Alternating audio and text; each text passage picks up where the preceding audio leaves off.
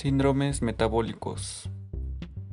La diabetes ocurre cuando el sistema inmunitario combate las infecciones, que combate las infecciones y ataca y destruye las células beta del páncreas, que es el que produce insulina.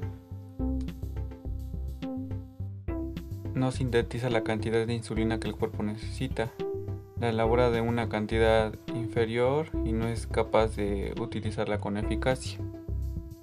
La hipertensión, también llamada como presión arterial elevada, esta se origina más común por una insuficiencia renal, aunque también puede ser por el estrés o puede aparecer por sí sola como una consecuencia de una enfermedad subyacente.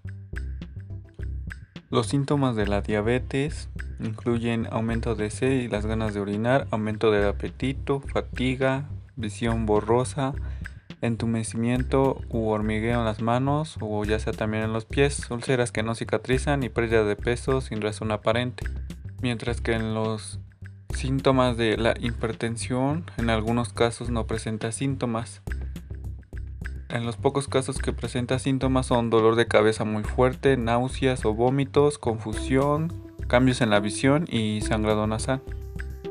Los factores de riesgo para la diabetes pueden ser las mutaciones genéticas como la fibrosis quística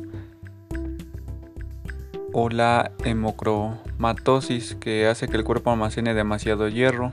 También algunas enfermedades hormonales como el hipertiroidismo o el síndrome de Cushing, que este se presenta cuando el cuerpo produce demasiado cortisol, así como algunas medicinas o lesiones o extracción del páncreas. Los, ya los factores de riesgo para la hipertensión son la edad porque se da en personas mayores de 60 años, la etnia, porque algunos grupos étnicos son más propensos a sufrir hipertensión. La altura y el peso. Esto quiere decir que la obesidad representa un factor de riesgo clave.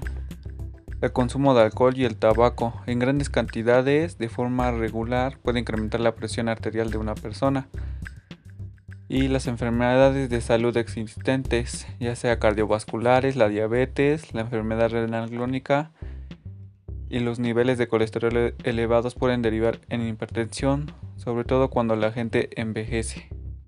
Bueno, para concientizar sobre estas dos enfermedades, lo que es la, la diabetes, ya que a pesar de que en la actualidad no es posible prevenirla, a pesar de los múltiples estudios que se han realizado, es posible controlarla, ya sea con el tratamiento que siga, así como las recomendaciones de su dieta y de actividad física son fundamentales para evitar complicaciones como las cardiovasculares, las renales, la renopatía diabética o el pie, el pie diabético, así como hacerse revisiones de los pies, alguno que otro electrocardiograma y análisis de función renal. Tanto para la hipertensión son cambios en el estilo de vida y la alimentación como la práctica del ejercicio físico, la reducción del alcohol y el tabaco a la eliminación de dietas bajas en sodio. Para mejorar la diabetes es necesario llevar una buena alimentación. Esta alimentación debe ser basada en una dieta rica en fibra y baja en grasas saturadas. Ayuda a mejorar la resistencia a la insulina, reduciendo al mismo tiempo los procesos inflamatorios. Para la hipertensión es una reducción en la cantidad de sal que debe ser al día entre 9 gramos y 12 también la moderación del consumo del alcohol, máximo dos bebidas al día para hombres y una para mujeres. Los alimentos que se recomiendan son ricos en fibras y cereales integrales, gran variedad de frutas y verduras, así como aceites vegetales no tropicales como el aceite de oliva. Y por último, tener un buen control de nuestro peso corporal.